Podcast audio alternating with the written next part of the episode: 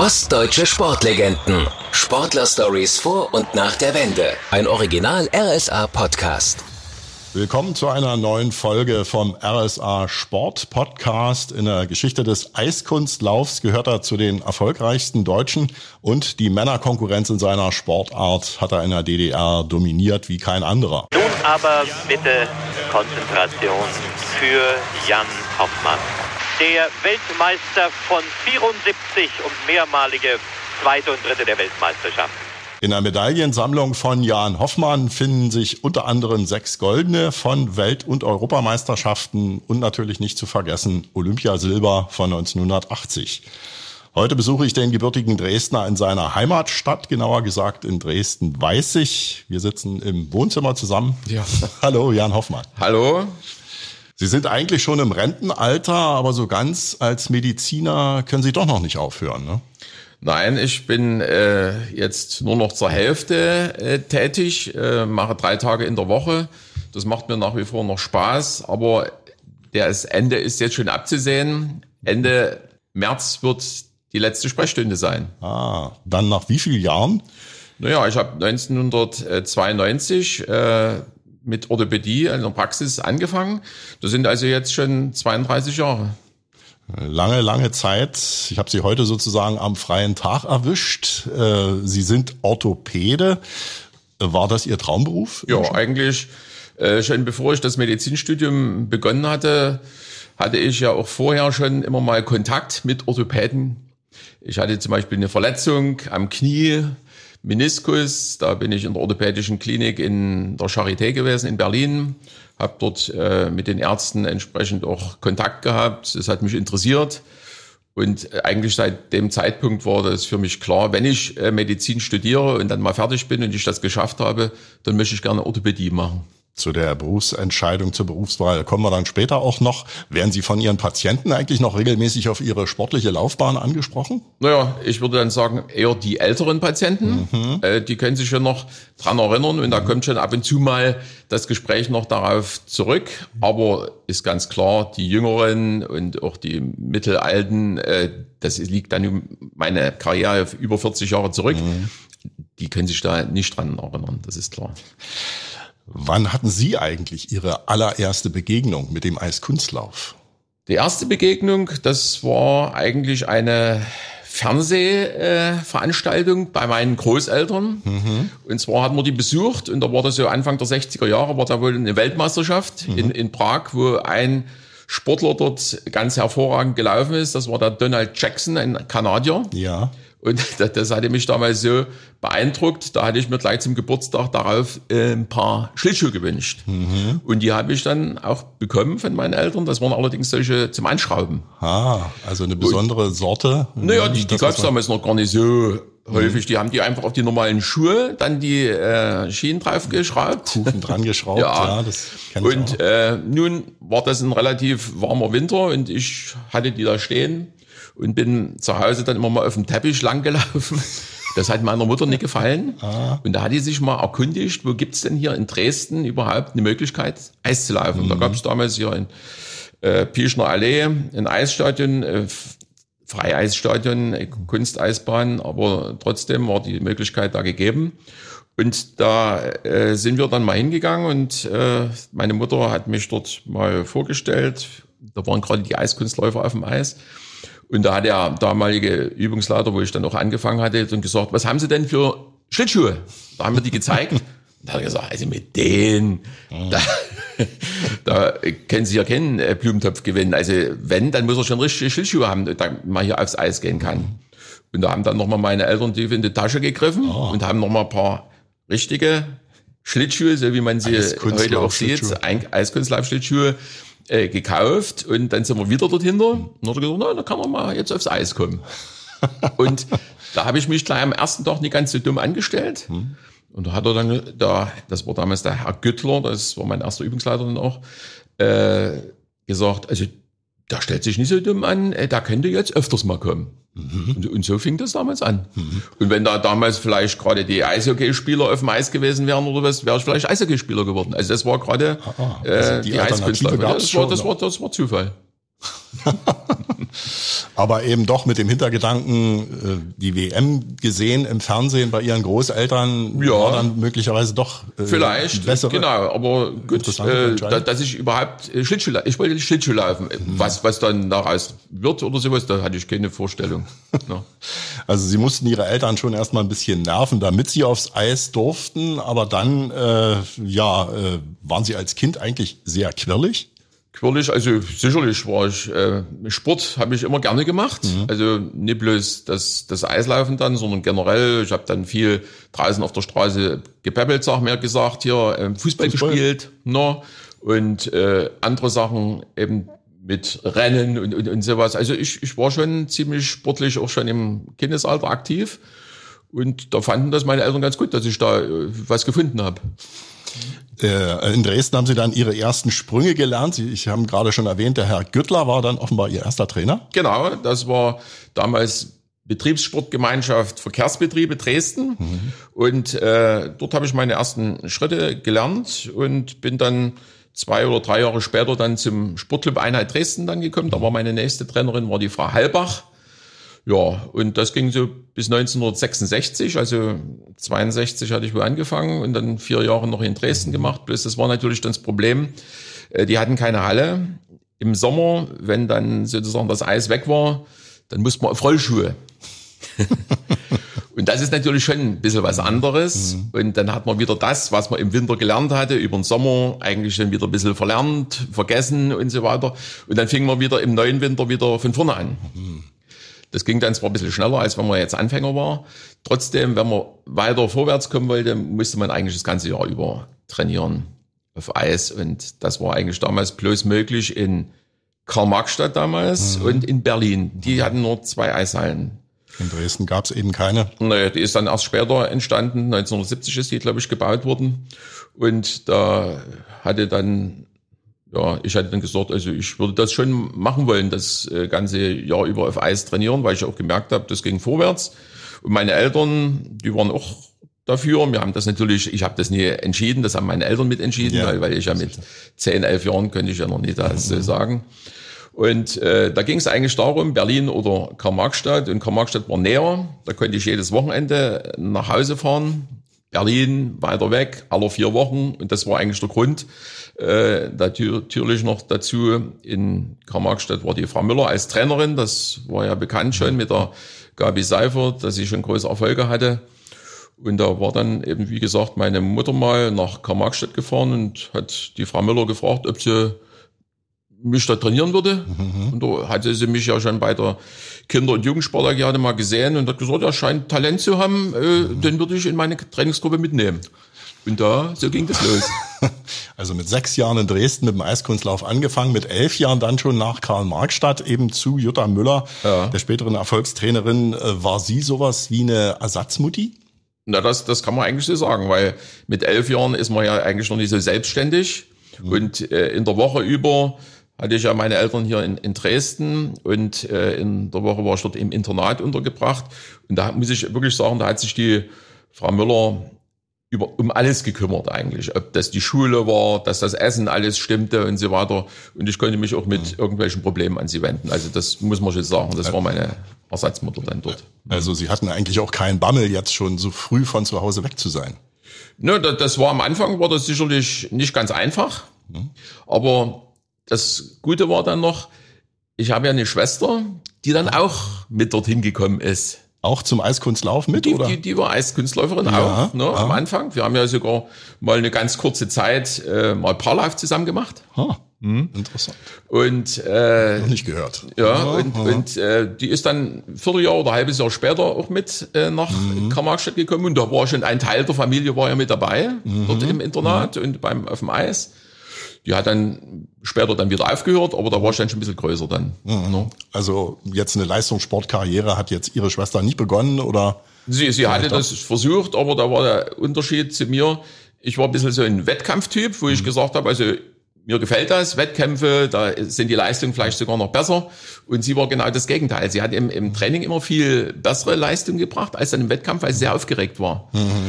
Es gibt solche und dann hat sie dann die Lust ein bisschen dran verloren und ja, und hat dann sich mehr auf die Schule konzentriert und ist dann auch wieder nach Dresden zurückgegangen. Aber Sie haben im Paarlauf auch bei Jutta Müller trainiert damals? Nee, das nee. war noch in Dresden, wo wir ganz ah. am Anfang.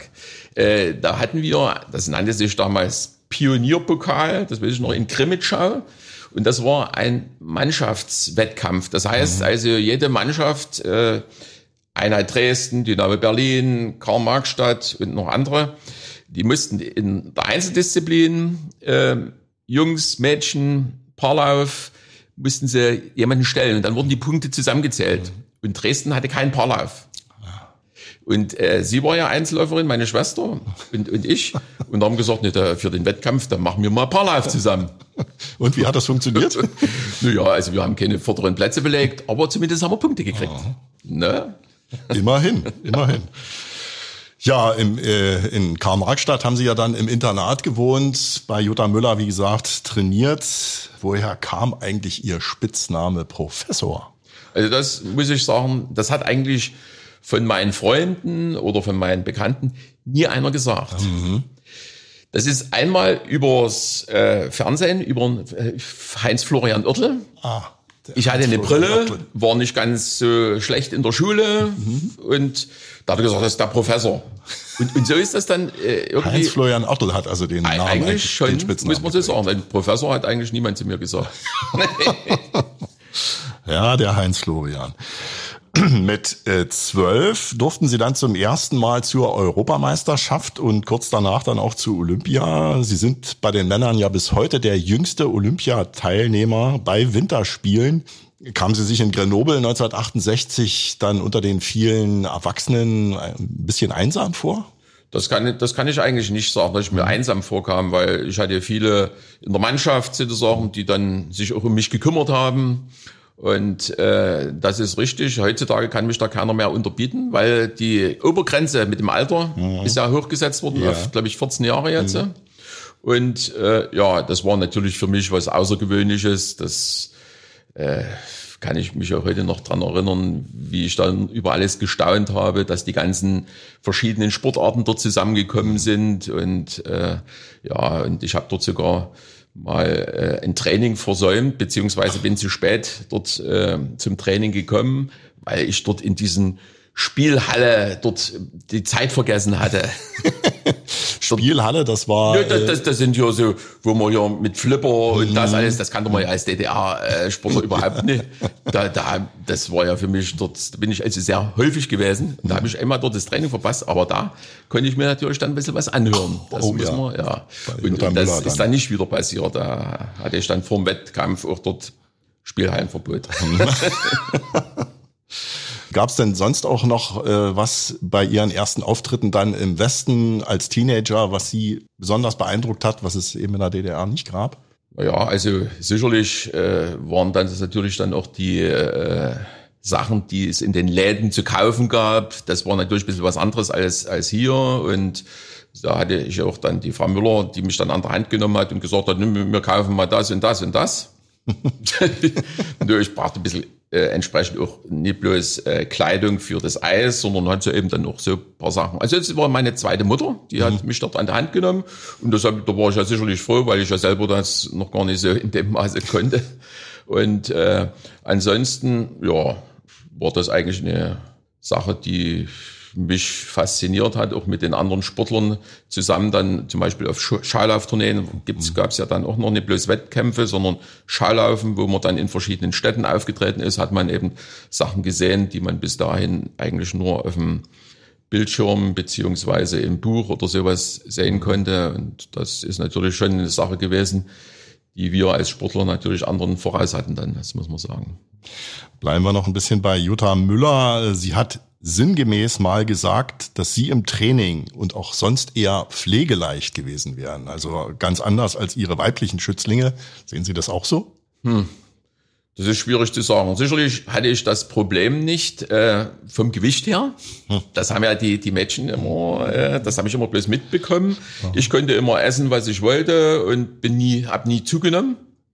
Und bei den Mädchen war das ein bisschen anders. Also wenn die mal ein Stück irgendwie äh, Kuchen oder was gegessen hatten, da hatten die nächsten Tag gleich ein Kilo mehr auf der Waage und die wurden ja auch fast täglich dann gewogen von der Trainerin und mussten da immer ihr Gewicht halten. Und da gab es dann sicherlich schon immer mal äh, Streitereien beziehungsweise äh, Sachen, die nicht so für die Frau Müller sicherlich äh, gut waren, weil dann das Gewicht zu hoch war und so weiter. Da, also mit der Sache hatte sie mit mir überhaupt keine Probleme. Andere Sachen weiß ich jetzt nicht, ob dann irgendwelche Streitereien innerhalb der Mädchenkabine waren oder sonst was, aber das habe ich nicht so mitbekommen. Ich, hab, ich bin ja so, so etwas ein ruhiger Typ, dass ich nicht so aus mir herausgehe, äh, dass ich dann der Frau Müller irgendwelche Sachen dann an den Kopf geworfen hätte oder sowas. Das habe ich dann also nie gemacht oder sowas. Vielleicht, ich weiß nicht, wie, wie das bei den Mädchen war. Aber das, das habe ich eigentlich so in dem Maße nie mitbekommen, dass es da große Probleme gab. Die Geschichte mit dem Kuchen, da hat sich Gabi Seifert mal, das vor noch nicht allzu langer Zeit mal drüber aufgeregt, dass Jan Hoffmann eben nach dem Training immer zwei Stück Kuchen bekommen hätte und sie selber nur einen Apfel. Da, äh, das, das ist möglich. Also da, das, ich habe sehr gerne Kuchen gegessen, also ich auch heute noch sehr gerne Kuchen. Und ich, ich konnte also damals auch in der Zeit nie groß am Bäcker vorbeigehen und habe dann immer eingekauft und konnte essen und ich habe nicht zugenommen und bei den Mädchen war das ein bisschen was anderes. Mhm. Äh, war Ihnen das damals auch schon so bewusst, welche Probleme da die Mädchen eigentlich Ja, hatten? also ich, ich habe dann sogar schon, ich weiß nicht, am Anfang war das sicherlich nicht so, aber dann, wo ich das mitbekommen habe, dass ich ein bisschen Gewichtsprobleme habe, habe ich natürlich dann ein bisschen darauf geachtet, dass die das nicht raus mitkriegen, dass, dass ich da hier in den Bäcker gehe und Kuchen hole und dann esse und so weiter. Da habe ich das schon ein kleines bisschen ja, diplomatischer gemacht. Auf Rücksicht genommen. äh, ja, ansonsten Ernährungsprobleme als Eiskunstläufer hatten Sie wahrscheinlich nie, oder? Hatte ich eigentlich keine. Ne. Das hatte ich auch von zu Hause her. Meine Eltern waren schlank, meine Schwester war schlank. Wir konnten essen, was wir wollten und haben die zugenommen. Ist natürlich dann auch so, wenn man ein bestimmtes Alter erreicht, das habe ich dann gemerkt, als ich dann 40 war, dann wurden die Gewichte auch ein bisschen mehr. Und äh, mein Wettkampfgewicht habe ich natürlich jetzt nicht mehr, das ist klar, aber ich fühle mich so wohl und, und über, stark übergewichtig bin ich ja nicht. Das muss man sagen, eigentlich eher rank und schlank, fast noch. Hatten Sie auf dem Eis eigentlich ein Lieblingskostüm? Lieblingskostüm kann ich eigentlich nicht sagen. Also mit den Kostümen, mit denen man gelaufen ist, die muss man ja angenommen haben, die muss, mit denen muss man ja gut zurechtgekommen sein. Also wenn im Vorhinein äh, mir was nicht gefallen hätte, dann hätte ich gesagt, also mit dem Kostüm laufe ich nicht. Also das konnten Sie dann schon noch entscheiden. Vielleicht, wo ich zwölf Jahre war oder 13 Jahre, war das nicht ganz so. Aber ich sage dann mal, wo ich 14, 15 war, dann habe ich schon gesagt, also Frau Müller, das ziehe ich nicht an. Ah, und das hat sie oder dann auch das, akzeptiert. Oder das muss noch geändert werden. Äh, so, das hat sie dann akzeptiert, ja. 1974 sind Sie jeweils zum ersten Mal Welt- und Europameister geworden. Haben Sie sich damit Ihre größten Träume eigentlich schon erfüllt gehabt? Gut, ja, damals war ich ja erst 18 Jahre und wenn ich da das schon erreicht hatte, das war natürlich klasse. Also das äh, hätte ich nicht gedacht, dass ich das in so kurzer Zeit schaffe. Und das war ja eigentlich auch mein Ziel mal gewesen, mal ganz oben zu stehen. Mhm. Und das hatte ich dann erreicht. Aber es war natürlich für mich klar, also mit 18 Jahren, wenn du dich so lange im Training auch gequält hast, da hörst du nicht gleich schon wieder auf, wenn du dann Europa- und Weltmeister bist. Dann wollte ich das dann verteidigen. Und dann kam ja die Saison, die, die nicht ganz so positiv war. Das war dann die Meniskusoperation. Ähm, da hätte die Karriere schon zu Ende sein können eigentlich. Das, hm, das ist richtig. Also da war damals zu dem damaligen Zeitpunkt eigentlich noch niemand äh, groß nach so einer Operation wieder zurück aufs Eis gekehrt. Äh, damals waren ja auch die Operationsmethoden ganz anders als heute. Da hat man ja den ganzen Meniskus rausgenommen. Heute tut man nur den Teil, der gerissen ist. Entfernen und die, der Rest ist nach wie vor Pufferzone zwischen Oberschenkel und Unterschenkelknochen, das ist klar. Und das war für mich eigentlich, hätte ich gedacht, jetzt ist, jetzt ist es aus. Aber gute Operateure, gute Nachbehandlung. Und dann hatte ich so, wo ich dann wieder gelaufen bin, hatte ich, also erstmal auf der Straße und so, hatte ich so gut wie keine Schmerzen mehr. Da habe ich gedacht, also eigentlich kannst du es ja nochmal probieren, mhm. auf, aufs Eis gehen. Ganz langsam hat man dann angefangen, erstmal nur Schritte, dann äh, Pirouetten und dann einfache Sprünge und das, das war, das blieb so. Und da habe ich gesagt, nee, das ist ja einmal frei, versuche ich das nochmal. Und dann hat das geklappt, bin ich wieder zurückgekommen. Wie viel hat die OP eigentlich zu Ihrem Berufswunsch Orthopäde beigetragen? Ja, genau, das, das hatte ich ja zum Teil uns schon mit angedeutet gehabt. Also da hatte ich natürlich unmittelbaren Kontakt mit Orthopäden mhm. und äh, ein ehemaliger guter Paarläufer, der Heinz-Ulrich Walter, mhm. mit seiner Frau äh, Heidemarie Steiner. In den 60er Jahren waren die mhm. sehr erfolgreich der war ja auch mit dort äh, bei diesem Operationsteam dabei. Und mit dem konnte ich mich ja dann hinterher immer auch nochmal richtig unterhalten und wie das nur abgelaufen ist und, und, und so weiter und so fort. Und dort reifte eigentlich bei mir schon so ein bisschen der Gedanke, dass ich später, wenn ich mal mein Medizinstudium vielleicht beendet habe, dass ich mal in die Orthopädie gehe. So spielt das Leben. Ähm, ja, nach dem umstrittenen vierten Platz bei den Olympischen Winterspielen 1976 wollten sie dann eigentlich doch Schluss machen. Ähm, zu Bronze haben gerade mal 0,04 Punkte gefehlt. Der Kanadier Toller Cranston hatte da nur einen hauchdünnen Vorsprung. Wer oder was hat sie dann dazu gebracht, weiterzumachen? Ja, das, das war natürlich ein, äh, eine deutliche Niederlage für mich. Also das, das war immer mein Ziel, eine olympische Medaille zu gewinnen. Und da war es eigentlich greifbar für mich, weil die Pflicht lief gut, äh, habe dann aber im Kurzprogramm dann einen groben Fehler gemacht. Das muss ich mir selber dann zuschreiben, einen mhm. groben Fehler. Mhm. Und da habe ich entsprechend eben auch niedrige Noten bekommen. Und in der Kür konnte ich das dann eben auch nie wieder wettmachen. Es war zwar sehr knapp, aber ja, also da war die Leistung nicht gut, das, das muss man sagen. Toller Cranston muss ja dann auch irgendwelche Fehler gemacht haben, wenn er nur so knapp vor ihm war. Naja, da lag in der Pflicht schon ziemlich weit hinten. Ah, die also, Pflicht gab's ja damals noch. Also ja. gab's noch die Pflicht. Und, und da, das war ja, wo ich immer schon ein bisschen hm. Vorsprung herausholen konnte. Ja. Äh, er war ein sehr, sehr guter Kürläufer, Ausdrucksläufer und äh, hat das dann sozusagen mich überholt, weil ich mhm. eben die meine gute Leistung da gebracht habe. Ja, also war ich ziemlich niedergeschmettert und hatte eigentlich vor, aufzuhören, mein Medizinstudium dann auch zu beginnen. Ja, und äh, da gab es dann aber natürlich äh, Funktionäre in Berlin beim Deutschen äh, Turn- und Sportbund. Die haben gesagt, also das kannst du nicht machen. Wir brauchen in jeder Sportart Medaillenanwärter. Mhm. Und die gab es wirklich damals mhm. in, in der Disziplin noch nicht. Ja. Und ich habe gesagt, ja, aber ich, für mich äh, ist jetzt ganz wichtig, dass ich meinen Beruf sozusagen äh, erlerne, das Studium und dass ich später dann mal einen ordentlichen Beruf habe. Ja, äh, aber wir, wir können dir ja was, was, alles bieten, was, was möglich ist. Mhm. Da habe ich gesagt, also ich will auf jeden Fall mein Studium beginnen. Und äh, das geht aber, in Karl-Marx-Stadt geht das nie, gibt es gar keine Einrichtung, die, keine Uni und, und so weiter, die das machen kann.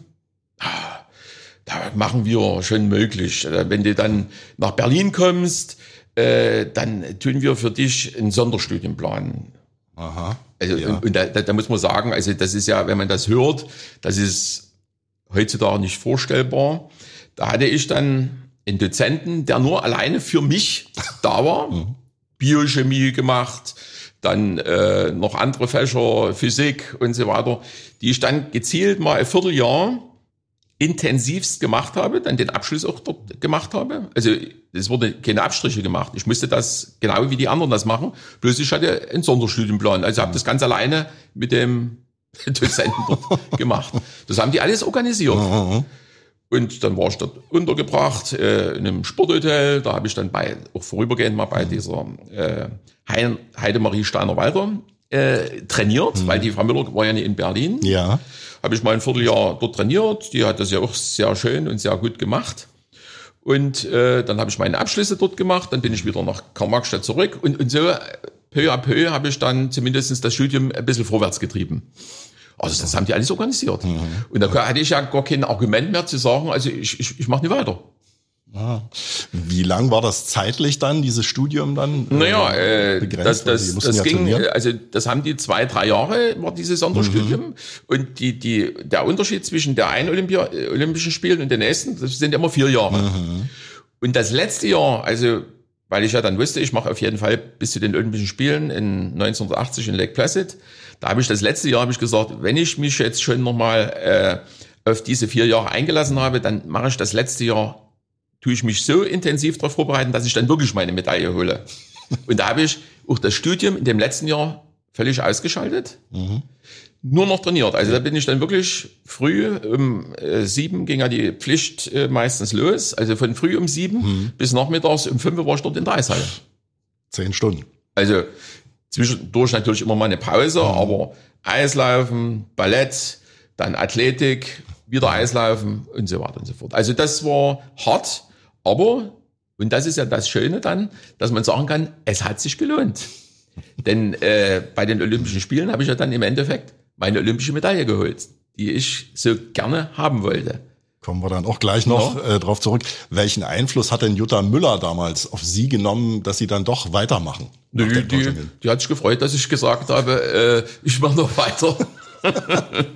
Die, ja, Aber hat sie äh, jetzt nicht überredet oder so, noch irgendwie oder Nö, zusätzlich? die hat, die hat natürlich gesagt, ja, du hast doch große Chancen noch und, und, und so weiter und so fort. Die hat ja also nicht davon abgeraten, dass ich, dass ich weitermachen soll. Die hat sich gefreut. Also, dass, dass ich noch weitermache und dass ich mit in ihrer Gruppe drinne bin.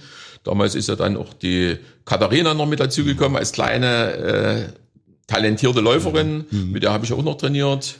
Und die anderen, das, das, das war eine schöne Gruppe bei der Frau Müller. Das waren alles erfolgreiche Läuferinnen. Ich habe ja am Anfang noch mit dem Günter Zeller äh, trainiert, der ja auch ein sehr guter äh, männlicher, weil sie immer gesagt haben, du bist der einzige Mann, der bei der Frau Müller trainiert hat. Das stimmt nicht. Also der Günter Zeller war ja auch Dritter der Europa- und Weltmeisterschaften.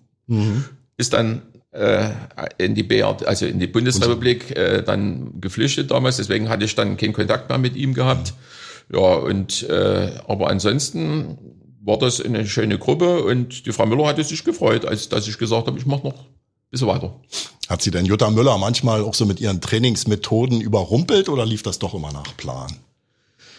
Also sie war eine, die immer unter Volldampf stand. Immer, ob das jetzt im Sommer war, wo eigentlich überhaupt keine Wettkämpfe waren. Da, da gab es ja auch mal, nicht mal Zeiten für mich, wo ich gesagt habe, also heute in der Eishalle bei dem schönen Wetter, da gehst du lieber baden. Ja, und, und da hatte ich auch manchmal, äh, wo ich gesagt habe, also ich, ich habe keine Lust mehr weiterzumachen. Ich, ich will aufhören oder so. Und die hat mit ihrer Begeisterung eigentlich die Sportler immer so mitgerissen, dass man im Endeffekt gesagt hat, okay, gut, mache ich. Das hat irgendwie ein Ziel und, und, und äh, das, das, das hatte sie. Also das, das war un, unglaublich, dass, dass sie immer so, jeden Tag sollte man das Beste aus sich herausholen. Und das hat sie auch selber von sich aus so gewollt und hat es auch vorgelebt. Und, und, und das war außergewöhnlich. Also das ist außergewöhnlich.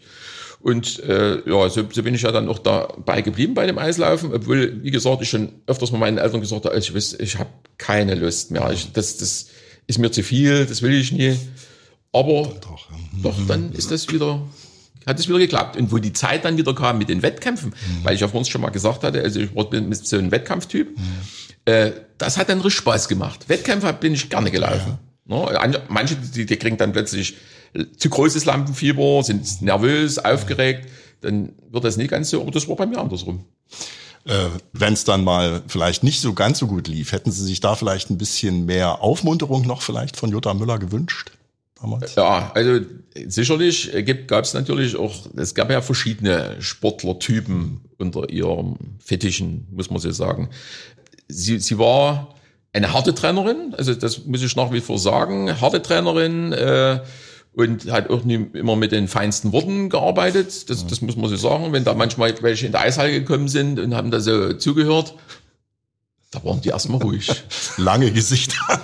Was das Ja, aber die meisten, also die bei ihr trainieren, wussten ja, wie sie ist sozusagen. Und dann musste man da ruhig sein. Man durfte nicht jedes Wort auf die Goldwaage legen. Das Und es, wichtig, es, ja. es gab aber Sportler, die das nie konnten. Und die sind da dran ein bisschen kaputt gegangen. Also es gab nicht viele, aber ich, ich kenne zum Beispiel eine, will jetzt keinen Namen nennen, aber das war ein ganz großes Talent und die war sehr sensibel. Und äh, wenn jetzt äh, mal was Schlechtes gelaufen ist beim Wettkampf, da hätte man ja ein bisschen aufmunternde Worte äh, gebraucht, um das wieder, wieder in Gang zu bringen. Aber da wurde eben dann drauf rein. Und, und, ja, und, und, und das äh, hat nicht jeder so verkraftet. Das, das, das muss man sagen. Ja, die Winterspiele 1980 in Lake Placid hat sie schon auch angesprochen. Da haben sie viele ganz vorn gesehen. Die Preisrichter haben sich dagegen dann für den Engländer Robin Cousins entschieden. Später war von der Kür ihres Lebens die Rede. Jan Hoffmann, die Kür seines Lebens. Hätte die nicht Gold verdient gehabt? Also ich muss so sagen, ich habe ja dort die anderen Läufer habe ich dort nicht gesehen, weil dort muss man sich ja auf sich selber konzentrieren. Ähm, der Robin Cousins ist vor mir gelaufen und ich muss ja alles sagen, ich wollte gar nicht wissen, wie der gelaufen ist. Ich habe mich nur auf, auf mich sozusagen konzentriert, wollte meine beste Leistung bringen. Und das muss ich sagen, das ist mir dort auch wirklich gelungen. So eine gute Kür, wie ich dort gelaufen bin, bin ich nirgendwo anders gelaufen. Und da habe ich mir hinterher überhaupt keine Vorwürfe oder sonst was gemacht, dass ich eben dort hätte vorne sein können oder sonst was. Ich habe meine Medaille gewonnen, bin meine beste, habe meine beste Leistung gezeigt mehr konnte ich eigentlich gar nicht machen sozusagen. Und das andere, das lag nicht in meiner Hand.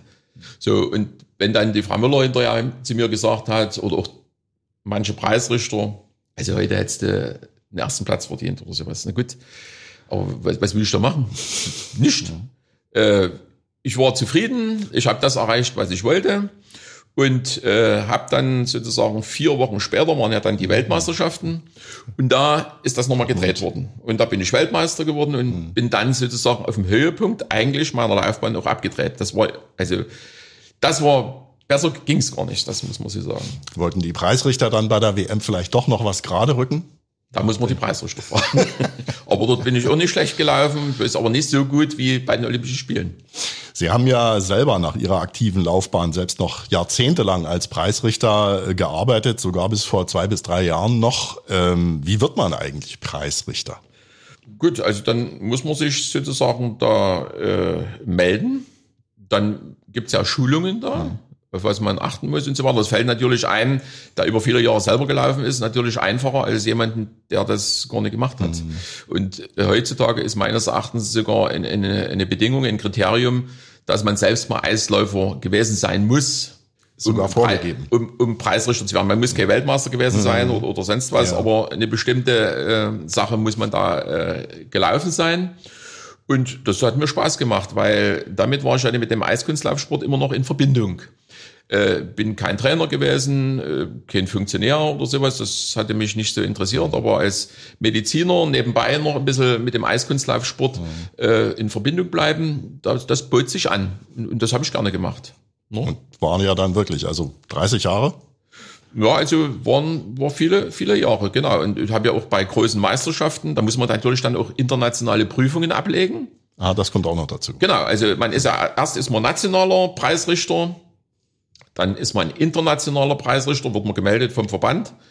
Und wenn man dann Meisterschaftspreisrichter werden will, da muss man dann, also wird äh, eine Schulung gemacht und eine, in Englisch eine, eine Prüfung ablegen. Mhm. Und eine theoretische Prüfung und eine praktische muss man sich dann hinsetzen und, und äh, werten und so weiter. Und, und dann kann man sozusagen bei Europa-Weltmeisterschaften, Olympischen Spielen werden. Also das ist schon, äh, das kann nicht jeder machen. Also da muss man schon eine Prüfung ablegen und da sind auch schon mehrere durchgefallen. Das, das ist so. Hm. Wie subjektiv ist denn eine Benotung für eine Kür aus Ihrer Erfahrung? Ja, also immer dort, wo Menschen irgendwelche Wertungen geben, das ist immer ein subjektiver Faktor, das ist klar. Aber die haben ja äh, gegenüber vor 40 Jahren, haben die ja das Wertungssystem mehrfach umgestellt.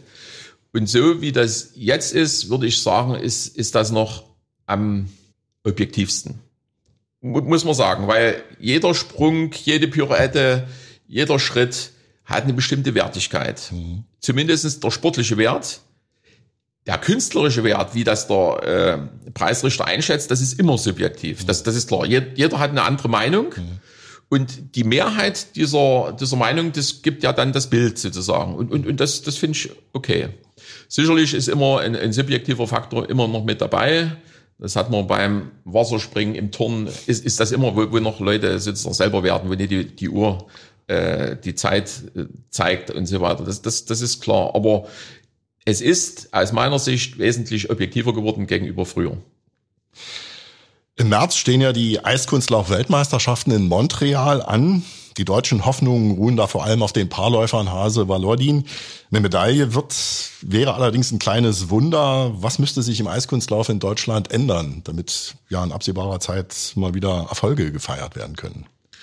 Also was ich sozusagen hier mitbekomme, ich stehe ja jetzt nicht mehr so direkt in der Materie drinne, aber wenn ich, wenn ich sehe, äh, dass im Sommer, äh, gerade hier in, in Dresden und so weiter, die, die Eisbahn drei Monate oder noch länger äh, gar nicht existieren, ja. äh, dann ist das also das gegenüber anderen Ländern, die das ganze Jahr über durchtrainieren, sicherlich die guten Läufer, die gehen dann auch dorthin, wo Eis ist, dann gehen die nach Oberstdorf, äh, dort sind drei Eishallen, wunderschön und so weiter. Aber das ist immer mit Aufwand verbunden. Mhm. Und äh, Schule, Beruf und so weiter, das untereinander dann in Einklang zu bringen, das, das ist schwierig. Und äh, sicherlich müsste da äh, was verändert werden. Ich kann Ihnen aber jetzt wirklich nicht sagen, äh, weil ich da nicht mehr so drinne stecke, wie das ist. Ich verfolge das auch, zwar nicht mehr so ganz äh, intensiv, wie das noch war, wo ich hier selbst Preisrichter war, aber bei Weltmeisterschaften gucke ich mir natürlich das an, was übertragen wird. Wird ja nicht mehr ganz so viel übertragen. Ja, ja, sagen, aber äh, gut, und äh, ich wünsche natürlich unseren äh, Sportlern immer das, das Beste. Und man muss natürlich sagen, auch bei den Paarläufern jetzt, da habe ich gestaunt, dass die hier diesen äh, Grand Prix-Finale mhm. gewonnen haben. Aber da muss man auch wieder dazu sagen, da sind ja nie alle Sportler da gewesen, weil eben die aus, der, aus Russland, die, die, die dürfen, dürfen ja nicht starten. Mhm. Und dort kann man eigentlich sagen, sind, wenn da welche starten, die, die sind immer vorne. Da hat sich nicht so sehr viel verändert nee. in den letzten Jahrzehnten. Nee. Aber es ist gut, dass überhaupt äh, welche wieder in, in die Region kommen. Ne? Also das hat man ja auch manche Jahre gar nicht so gehabt. Ne? Wie oft gehen Sie selbst eigentlich noch aufs Eis? Mit der Familie. Äh, Im Winter, sage ich mal, fünf, sechs, sieben Mal. Also dann im Freien äh, auf den öffentliches Laufen. Eisflächen. Ja. Und macht immer noch Spaß. Macht Spaß. Jetzt sind wir mal, war jetzt, wo das kalte Wetter war, sind wir in Moritzburg auf dem Teich gewesen. Mhm. Vor dem Schloss Moritzburg. Ja. Herrlich. Ja. Wunderbar. Und ja, mit den Pirouetten und so klappt's auch immer noch. Ja, da wird's hinterher immer schwindlig, da sieht man die Sterne, weil man das nicht gewöhnt ist mehr. Und Sprünge macht man bloß noch die einfachen Sprünge, nicht mehr die Dreifachsprünge. Okay. Alle Achtung. Ja, wenn Sie zurückschauen, wie dankbar sind Sie, dass Sie sich in jungen Jahren für den Leistungssport entschieden haben? Also über den Sport hat man viele Eigenschaften sich angeeignet, die man auch im normalen Leben sehr gut gebrauchen kann. Also Ausdauer, nie nach irgendeiner Sache dann die Flinte ins Korn werfen, ja. sondern Zielstrebigkeit, Disziplin, äh, ja, Lernfähigkeit. Also es gibt ganz, ganz viele Sachen, die man im Leben gebrauchen kann. Und, und das muss man im Nachhinein sagen, auch diejenigen, die dann vielleicht äh, nicht den Erfolg hatten, äh, ist das nicht umsonst gewesen. Also das prägt einen sozusagen, tut auch Charaktereigenschaften formen, die man dann das ganze Leben gebrauchen kann. Sehr schön. Ja, wir drehen noch eine Schlusspirouette und zwar mit Ostprodukten. Was mag oder mochte Jan Hoffmann lieber? Leckermäulchen oder Schneewittchen-Quarkspeise? Leckermäulchen. Warum? Puh, das habe ich eben früher ab und zu mal gegessen. Das kenne ich und hm. das, das hat mir geschmeckt. Badezusatz Bölosan oder Latschenkiefer Schaumbad? Puh, Latschenkiefer Schaumbad. Also das habe ich selber auch schon mal so als hm. Entspannungsbad sozusagen genommen. Mhm. Früher, wenn man da mal irgendwie eine große Ausdauerlauf oder sonst was gemacht habe, dann äh, so, so ein Entspannungsbad habe ich dann gemacht und da haben wir dann meistens sowieso was reingegeben. Jetzt geht's noch ums Fernsehen und um Trickfilme. Arthur der Engel oder Adolars fantastische Abenteuer? Das zweite kenne ich nicht, Arthur der Engel kenne ich. Und den haben wir uns auch angeguckt. Na, also genau. Adolar war dann erst in den späteren Jahren, deswegen ah, ja. ist es ihm Aber Arthur der Engel ist, ist ja bekannt. Ja, vielen Dank, Jan Hoffmann. Ich danke auch. Ostdeutsche Sportlegenden. Sportler-Stories vor und nach der Wende. Ein Original RSA-Podcast.